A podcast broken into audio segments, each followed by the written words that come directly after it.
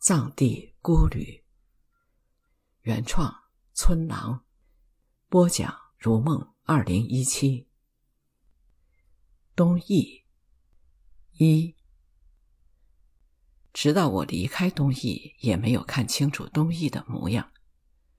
东义是稻城的一个区，有学校和医院。听说有的村民病了，得拖着病体走一天的山路来看病。反而加重了病情。但是大家千万别把东义想成多大的地方，也就是一个小村庄。旅途中经过这样的村庄，意味着我能吃上一顿饱饭，晚上可以睡在床上。在东义这家无名旅馆里，我居然还洗上了热水澡，感觉很爽。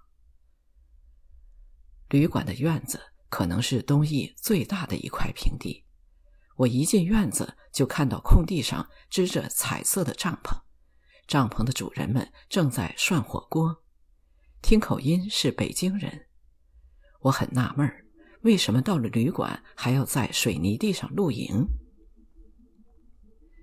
老板是汉族人，待人很诚恳，见我深夜住店。就赶紧让媳妇儿下厨房给我做了一大碗肉丝面。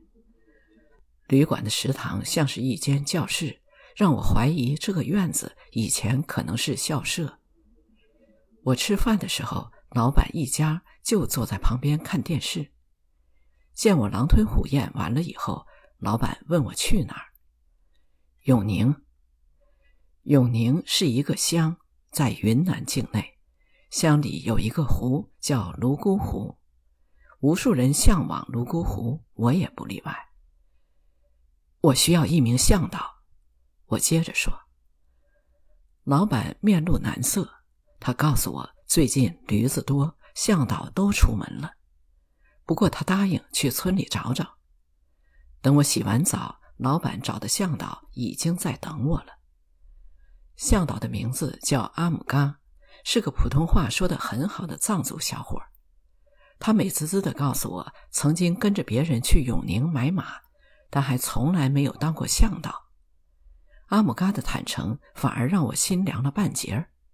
我把老板拉到一边，低声说：“没有向导就算了，别像抓壮丁那样糊弄我，弄不好两人都丢了。”兄弟，我保证没有问题，你尽管放心吧。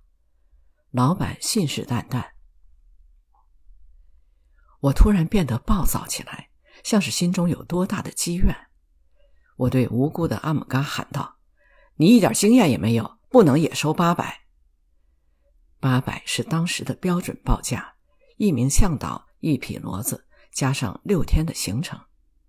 老板和阿姆嘎并没有狮子张嘴，漫天要价，他们面面相觑，不知我为何失态。”其实我也不知道自己为什么突然翻脸，他们的言辞举动并没有冒犯我。过了很久，我才明白，我也许是在宣泄悲观的情绪。我抵触与人同行，尤其是前进的方向和快慢都要听命于别人，这与我天马行空的自由主张格格不入。当我意识到别无他选的时候，就用不可一世的愤怒掩盖了胆怯。阿姆嘎的想法很单纯，就是带路赚钱，但他也许被我的色厉内荏吓着了，就捡了两百块钱，但再三声明骡子只驮行李，不能骑行。旅馆老板再次站了出来：“如果他对你不好，你打电话告诉我，我以后就不找他当向导了。”一场暴风骤雨过后，东翼的夜空又重归安静。阿姆嘎回家去了。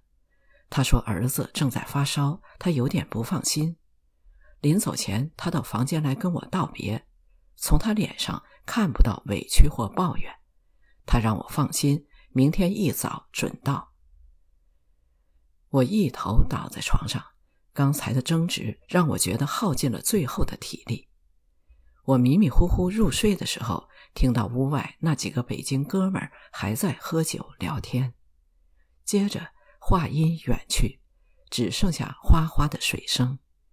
那是东义河从我的梦里流过。